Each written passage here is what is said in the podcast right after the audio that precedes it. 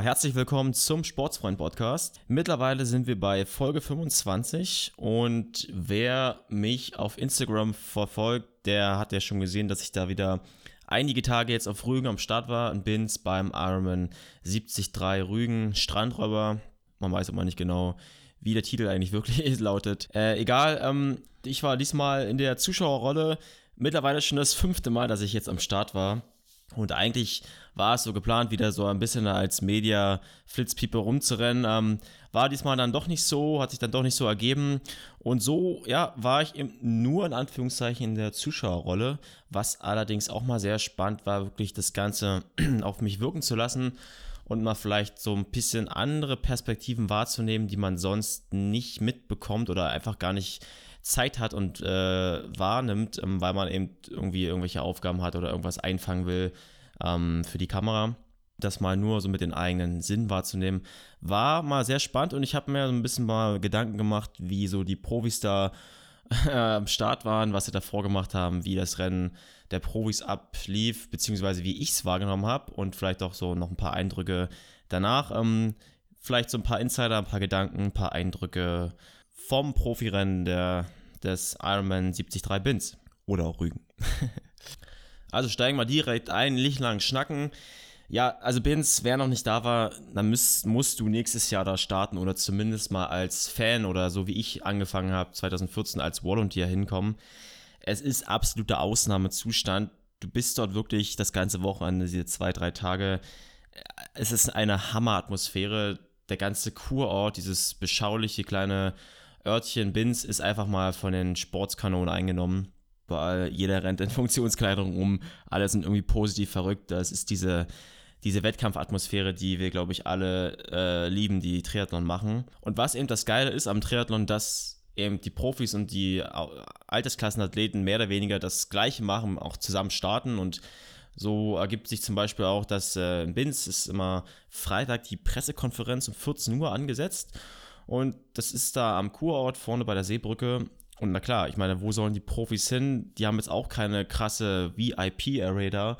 Die sind genauso wie du und ich auch einfach nur vor Ort, äh, quatschen vorher, stehen im Zweifelsfall neben dir, ähm, machen genauso ihr Ding auch nur. Und ähm, die Moderation bei Ironman wird ja meistens vom guten Till Schenk geleitet. Ähm, übrigens, Till, falls du das hören solltest, oder beziehungsweise generell, also sehr, sehr geil. Ich glaube, Till muss man nicht weiter vorstellen. Absolut routiniert, super sympathisch und ja, er weiß ja einfach, wie er die Profis da zu handeln hat. Ähm, bei der PK, bei der, auf der Bühne kennt die Jungs und Mädels natürlich auch irgendwo schon sehr, sehr lange. Und klar, ist immer auch so ein bisschen spannend dazu zu hören, nicht wie so ist die Wettkampf- oder die Pre-Race-Stimmung bei den Profis. Ähm, klar, es sind irgendwo immer, was sollen sie sich groß, was sollen groß für Fragen kommen, nicht? Da kann man jetzt nicht äh, die, das Rad neu erfinden. Ähm, und natürlich kommt da auch ein oder andere, die eine oder andere Floskel, gehört halt dazu. Was aber auch ganz spannend war, dass aber auch eben manche, so wie zum Beispiel der Florian Angert, da auch durchaus selbstbewusst gesagt hat, dass er da was probieren will und dass er da mit dem Trainer Philipp Seib da was noch austüften wollen und man hat schon so ein bisschen vorgeahnt, so ja, der Junge, der Junge hat schon was vor, so nicht? Also der will jetzt hier nicht nur kommen und da hinter dem Weltmeister einlaufen, sondern den schon so ein bisschen ärgern und ähm, ja, hat ja auch geklappt, wie wir dann gesehen haben. Und weil ich gerade auch meinte, dass das alles sehr, sehr nahbar ist, ähm, du siehst halt dann auch dann im Zweifel zum Beispiel, ich habe dann einen, ich stand dann so am Bäcker und guck dann so nach rechts und da sitzt, da steht dann so ein ganz vermummter junger Mann, äh, sah fast aus wie so ein, wie so ein, also wie so ein Rapper, ganz verkleidet, so mit Basecap und Mütze auf, und Cappy auf. Und ähm, dann war das auch einer von den Profis, ich nenne jetzt einfach mal nicht den Namen, aber man will ja jetzt auch nicht so mega als Fanboy rüberkommen, beziehungsweise wenn man sich schon so vermummt, dachte ich mir in dem Moment, dann will man vielleicht auch nicht unbedingt erkannt werden. So nach dem Motto, ey, was geht, alles fit und dann nennst du da auch noch den Namen, äh, weiß ich nicht. Äh, ich glaube, das will derjenige nicht und ich wollte es dann in dem Moment auch nicht. Aber nur so viel dazu, dass eben dann auch die Profis im Gegensatz zu anderen Sportarten dann einfach auch, ja, äh, neben dir am Bäcker stehen. Äh, das nur so als kleine Anekdote nebenbei. Und auch immer auch ein sehr, sehr großes Thema ist eben so diese Wettkampfatmosphäre beziehungsweise die Stimmung der Athleten vor so einem Event nicht. Meistens ist es ja schon so, dass man sich, ja, man legt sich den größten Druck meistens selber auf. Und es ist schon so ein bisschen mh, mm, sinnbildlich, dass die Profis oftmals, die ja eigentlich den größeren Druck haben sollten, weil eben Sponsoren im Hintergrund stehen und die im Zweifelsfall da ihr Brot mit verdienen müssen, dass die oftmals gefühlt von außen betrachtet weniger gestresst wirken als die meisten ambitionierten Altersklassenathleten und da man schon mehr so ein Schmunzeln und Lächeln sieht, so in den kleinen Talks, die sie untereinander machen, wenn du da bei der Pressekonferenz daneben stehst und dir das so von der Seite anguckst. Das sind schon sehr, sehr gelassene Gesichter. Kann natürlich auch irgendwo so ein bisschen Pokerface teilweise sein, aber wenn sie sich da so unterhalten, wirkt das schon alles äh, oder bei vielen sehr, sehr entspannt. Und ich denke, da können wir uns immer wieder mal eine Scheibe von abschneiden, dass man einfach das nicht zu verbissen sieht. Und ich habe es auch gerade im Blog, äh, den ich rausgehauen habe, auch nochmal in einem, ja, in einem Gedankenpunkt nochmal erwähnt, dass man da vielleicht es ein bisschen lockerer angehen soll. Take it easy, auch wenn es mal nicht perfekt läuft, hatte ich getitelt. Heute Morgen habe ich auch noch den Podcast vom Kollegen dem Sportspinner gehört und der René hatte ja Samstag da die Laura Philipp zu Gast und er hat dann sie auch darauf angesprochen, ja, wie ist es denn nun heute so unmittelbar vorm Rennen, am Wettkampftag davor? Und sie meinte auch, ja, naja gut, ich sitze jetzt hier mit dir, wir quatschen entspannt, also es liegt ja auch so ein bisschen an einem selber, wie man das Ganze handhabt und wie man da das Ganze, wie man da rangeht einfach nicht. Und ich denke, das ist auch so ein Lernprozess, dass man das vielleicht auch mal selber erlebt haben muss. Ja, im Zweifelsfall, auch wenn es mal nicht so läuft, wie gesagt, das war schon da interessant zu beobachten, dass die Profis da schon relativ äh, locker wirkten. Und wer die Interviews von mir vom letzten Jahr noch kennt mit dem Kollegen Johannes Moldern, also wer da denkt, ich denke mal, da hat man sehr, sehr deutlich gesehen, dass Lockerheit da schon helfen kann. also ähm, steigen wir mal eins im Wettkampftag. Ich muss eingestehen, ich habe natürlich am Sonntag verpennt. Ich hatte mir einen Wecker gestellt, eigentlich sehr pünktlich. Ja, ähm, so kam ich dann zum Schwimmstart und es waren, glaube ich, noch exakt zwei Minuten, also just in time. und wie immer, was ich schon, was mir schon oft aufgefallen ist, ein sehr, sehr in sich gekehrter, sehr im Tunnel wirkender Patrick Lange. Da ist kein großes Armkreisen, kein Herumzappeln, wie bei vielen anderen Profis, die noch irgendwie seine, ihre Muskeln auslockern, und wild umherschauen und im Zweifelsfall sogar auch noch für die Kameras posieren. Klar, das macht irgendwie jeder anders. Jeder geht da anders mit diesem Druck unmittelbar vom Rennen um. Ähm, aber das ist mir schon oft aufgefallen, dass bei Patrick Lange da sehr, sehr, dass er sehr, sehr fokussiert wirkt, eben auch wirklich nur nach vorne schaut, ähm, quasi auf den Horizont äh, in die Ferne, wahrscheinlich schon die Boje anvisiert, wo es dann gleich äh, hingeht. Und im Gegensatz zu den großen Kerlen wie dem Franz, Franz Löschke oder Florian Angert wirkt, wirkt das schon ein bisschen, naja, ulkig so. Ohne ihm da zu nahe kommen zu wollen, aber klar, er ist jetzt nicht einer der allergrößten. Äh, aber wie gesagt, dennoch da voll fokussiert. Was ich auch noch interessant fand, der Patrick hatte eine, ja, das war so eine Art Mützenähnliche Kappe auf. Die war von äh, Roker war ja auch einer der Hauptsponsoren diesmal vom Strandräuber Ironman 73. Und die kannst du halt unten dann unterm Kinn quasi so verschließen. Ich weiß jetzt nicht, ob das nochmal ein besonderer Kälteschutz ist oder damit kein Wasser in die Ohren kommt oder einfach nur die Kappe besonders gut hält. Weiß ich nicht. Äh, wenn du da mehr weißt, kannst du dir gerne mal äh, hier in der Beschreibung beziehungsweise als Kommentar da lassen, äh, wenn du da mehr weißt. Das war mir noch aufgefallen. Und dann ganz wichtig auch nochmal so ein Insider, und das ist mir schon davor den Tag bei der Bundesliga extrem aufgefallen. Da war ja auch das Triathlon-Bundesliga-Finale, dass das Platzieren beim Schwimmstart extrem wichtig ist. Und wenn du so ein bisschen die Szene verfolgt hast, ähm, ich glaube Ironman 73 Kraichgau war es, wo er auch Frodeno gestartet ist, dann hast du einfach mal gesehen, dass da diese Erfahrung dir hilft, wenn du weißt, dass zum Beispiel links ähm, wo der See dann vorbei ist, dass es da, äh, wo der See quasi abschließt, natürlich flacher ist und du dann im Zweifelsfall noch mehr springen kannst, beziehungsweise rennen kannst äh, und äh, weiter rechts alles dann du schon schwimmen musst. So war es eben auch, dass du, wenn du dich weiter rechts äh, in der Nähe der Brücke, der Seebrücke platziert hast, dass da wahrscheinlich durch die Gezeiten, sage ich mal, sich da mehr äh, Sand anhäuft und du mehr noch im Wasser rennen kannst. Ähm, und weiter links war es dann wirklich so, dass dann die Leute äh, zum Beispiel auch bei der Bundesliga, starten sehr, sehr viele äh, nebeneinander, die Teams, dass dann links die Leute wirklich schon geschwommen sind und rechts sind die noch, äh, haben die noch Hechtsprünge gemacht. Und das war, fand ich ganz spannend zu beobachten, dass eben auch äh, Paradebeispiel Franz Löschke letztes Jahr ja schon äh, ein geiles Video gemacht, How to uh, Start uh, the Ironman hier in Binz. Uh, so ein bisschen ironisch quasi angehaucht. Der, sehr, der kann das da sehr gut und war auch diesmal wieder gleich volle Kanone los und da als erster auf, ja, auf die Schwimmreise quasi geschickt worden. Also hier das smarte Platzieren beim Schwimmstart kann schon was ausmachen. Es macht halt diese 5, 6 Meter aus im Zweifelsfall und dann ist halt auch mal die Gruppe weg. Ne? Also ja. Ja, wenn die Profis dann losgeschwommen sind, äh, hat man halt als Zuschauer die Möglichkeit, entweder du gehst halt auf die Brücke, rennst hinterher, dass du da noch das beobachten kannst von der Seite, oder du rennst halt wirklich schnell den ganzen Strand, äh, Strand entlang und empfängst die dann wieder beim Schwimm-Exit quasi. Und äh, letzteres habe ich diesmal gemacht. Ich wollte mal so gucken, wie sind so die Gesichter, die Emotionen, wenn sie aus dem Wasser kommen. Und richtig stark Florian Angert als erster aus dem Wasser, sah sehr, sah sehr souverän aus, fand ich.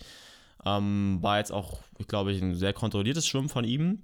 Und im Gegensatz dazu, ich stand da mit dem Support äh, von Franz Löschke und da hatten wir schon so ein bisschen uns gewundert, warum er nicht kommt. Er ist ja eigentlich auch ein guter Schwimmer, hatte da aber auch, wie er jetzt dann noch äh, zu mir meinte, da noch ein paar Probleme.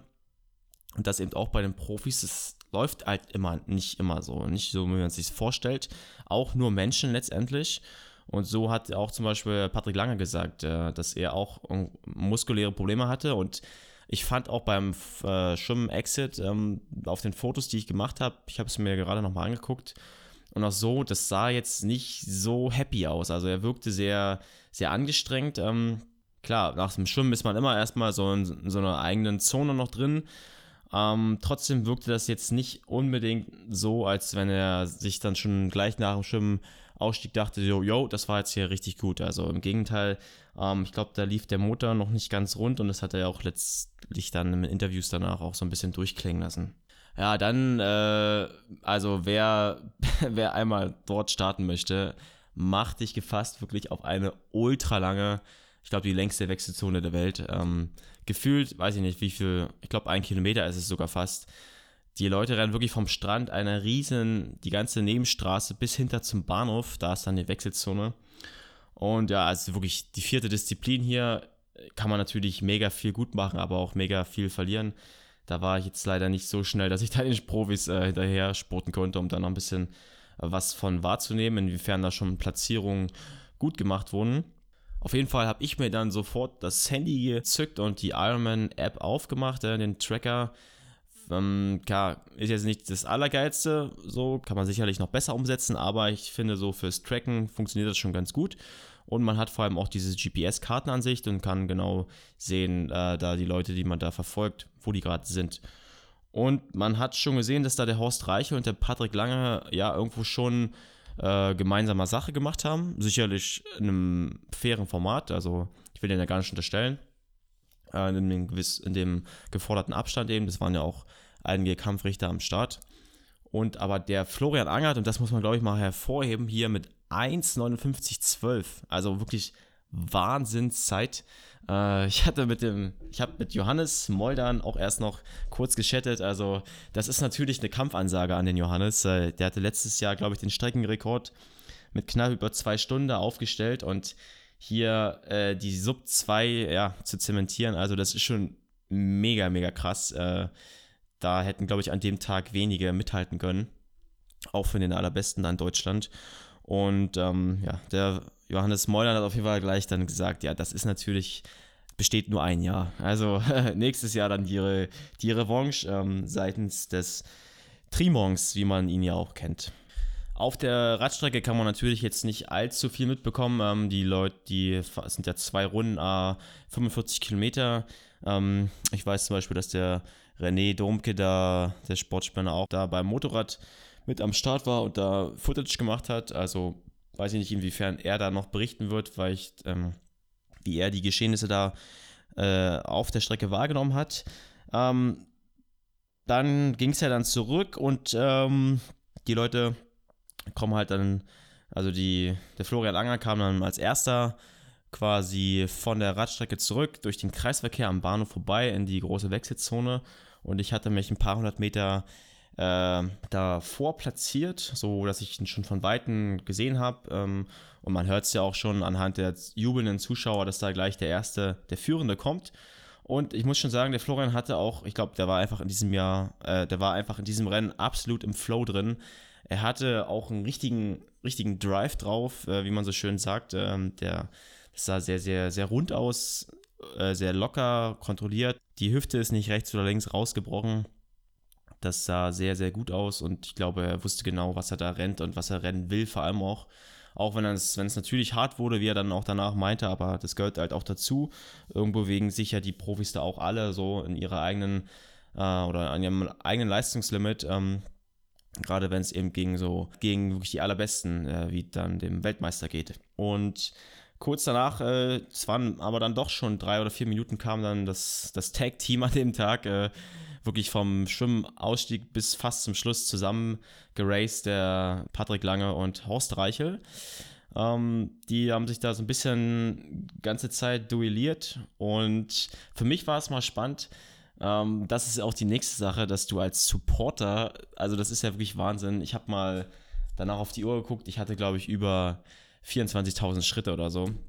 Und wenn du verschiedene Perspektiven wahrnehmen willst, äh, dann musst du halt im Zweifelsfall und auch die Leute noch mehrfach sehen willst, dann musst du halt auch dich da wirklich sputen und von A nach B rennen. Und äh, so war es dann bei mir zum Beispiel, dass ich dann, nachdem ich die drei, da die ersten drei, kurz nach äh, T2 da nochmal gesehen hatte, bin ich halt, äh, habe ich mir meinen Rucksack geschnappt und bin wirklich losgespotet zum Klünderberg. Ähm, da müssen die Profis äh, zweimal hoch. Ähm, es ist halt wirklich ein richtig knackiger Berg, der ein paar hundert Meter geht. Und also das ist, ich weiß nicht viel, das sind bestimmt, lass es acht bis zehn Prozent sein und vielleicht sogar noch mehr. Und da hast du halt echt zu tun. Und was ich halt ganz spannend fand, dass, ja, wie gesagt, also Profis sind halt auch nur Menschen und auch die wirkten da jetzt nicht wirklich flüssig. Und das sah jetzt auch nicht so richtig krass im Flow aus, nicht? Weil klar, du hast halt diese 90 Kilometer Belastung schon hinter dir und da rennst du halt auch mit, als Profi dann nicht mit einem Affenzahn hoch, sondern kämpfst halt auch und ich glaube, an dem Tag hatte der Patrick äh, da jetzt nicht den allergeilsten Tag erwischt und das war mir zum Beispiel auch aufgefallen, dass der Patrick da ja schon, schon zu kämpfen hat und man ihn da nicht so gesehen hat, wie man ihn sonst vom Laufen kennt. Ähm, und gerade auch als Läufer, wenn du halt so ein begnadeter Läufer bist, dann denkt man ja, dass du da am Berg Vorteile hast, aber ähm, Im Gegenteil. Und auch der Franz Löschke zum Beispiel, der ja auch begnadeter Läufer ist und auch letztes Jahr zum Beispiel beim Laufen noch richtig, richtig Platzierung gut gemacht hat, wirkte hier so, ja, auch nicht wirklich äh, schnell, so ein bisschen fest. Und ähm, auch mit Franz hatte ich kurz erst noch ein bisschen gesprochen, dass ja, das Laufen halt auch nicht so lief, wie er sich das vorgestellt hat.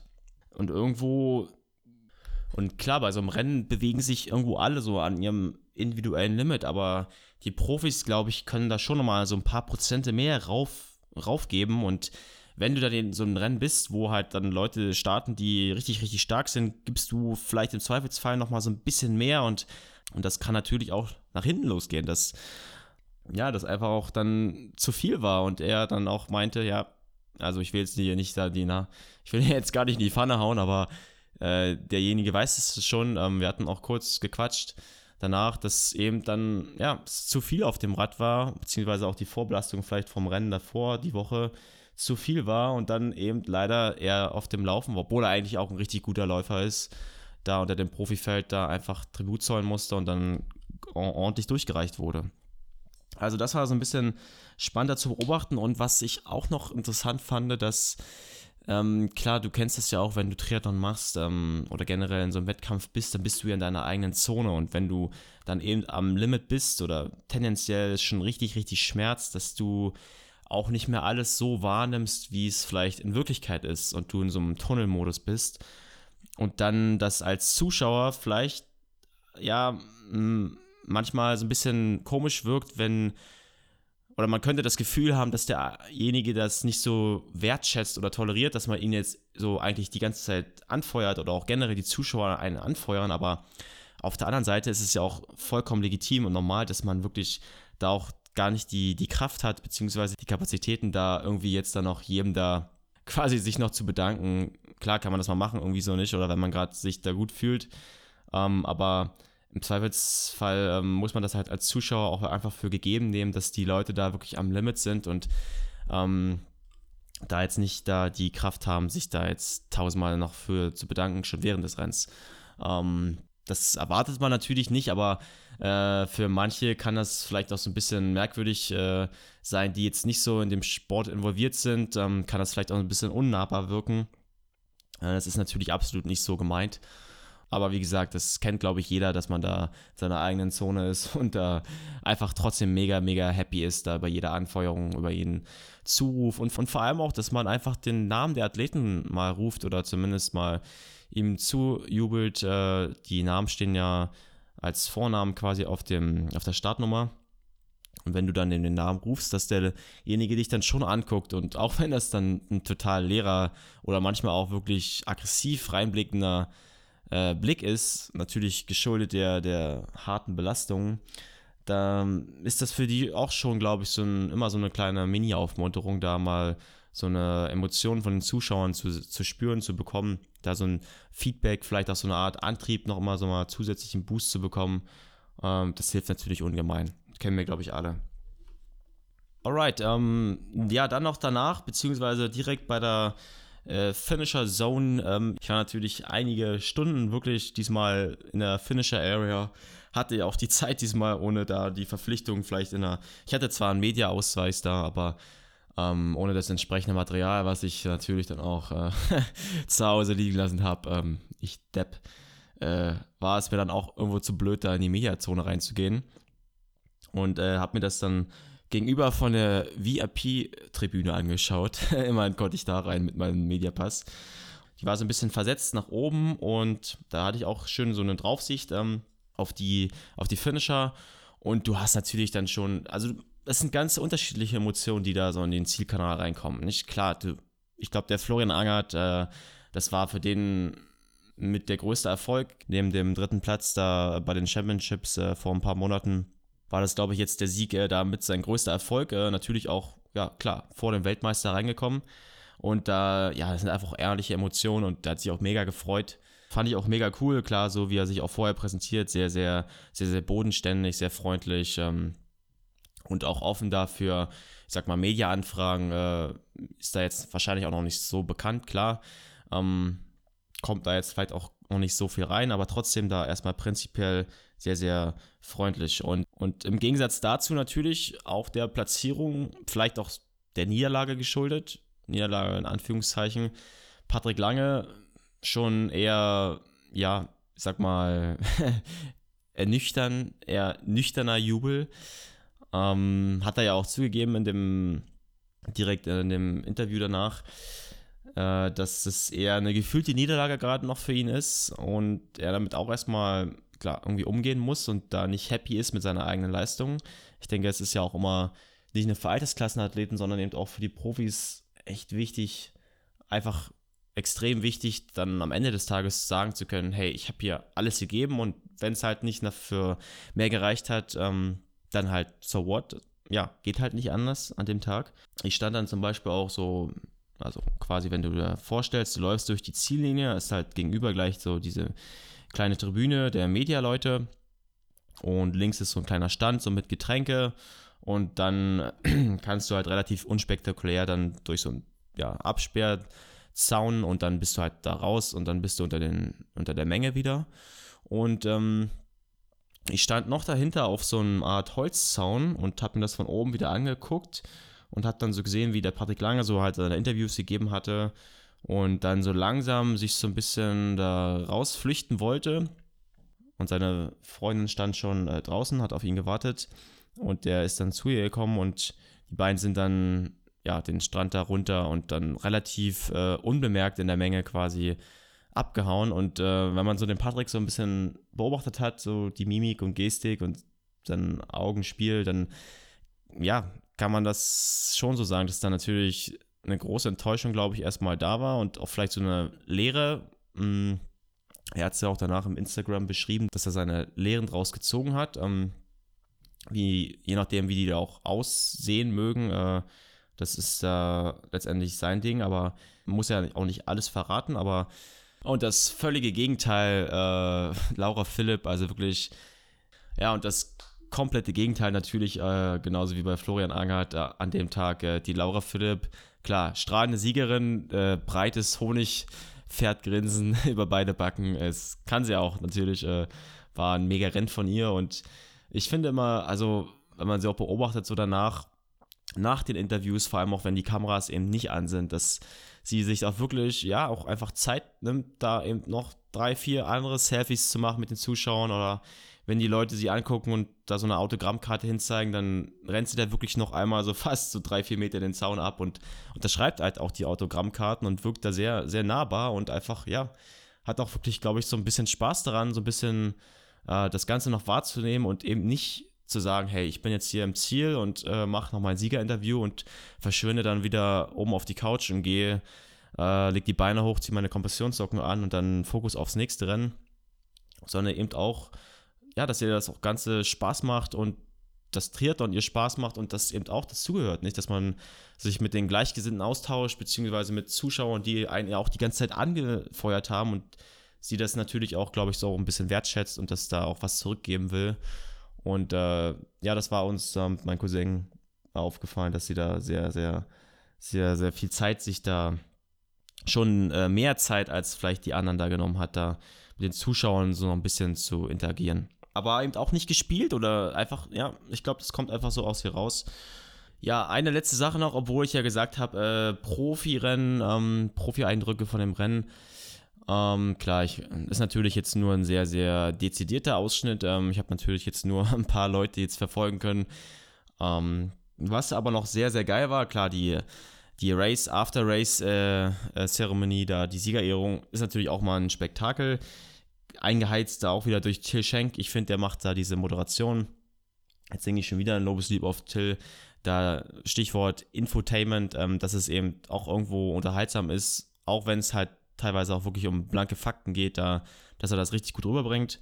Und dass natürlich auch Emotionen rüberkommen bei so einer Siegerehrung und eben du auch wieder bei den Profis wirklich ehrliches oder ja, einfach ein sympathisches Grinsen, Lachen siehst und die sich auch wirklich drüber freuen und vielleicht auch so, so der erste, die erste Bedroppelheit dann auch wieder weg ist und man das schon so ein bisschen einordnen kann.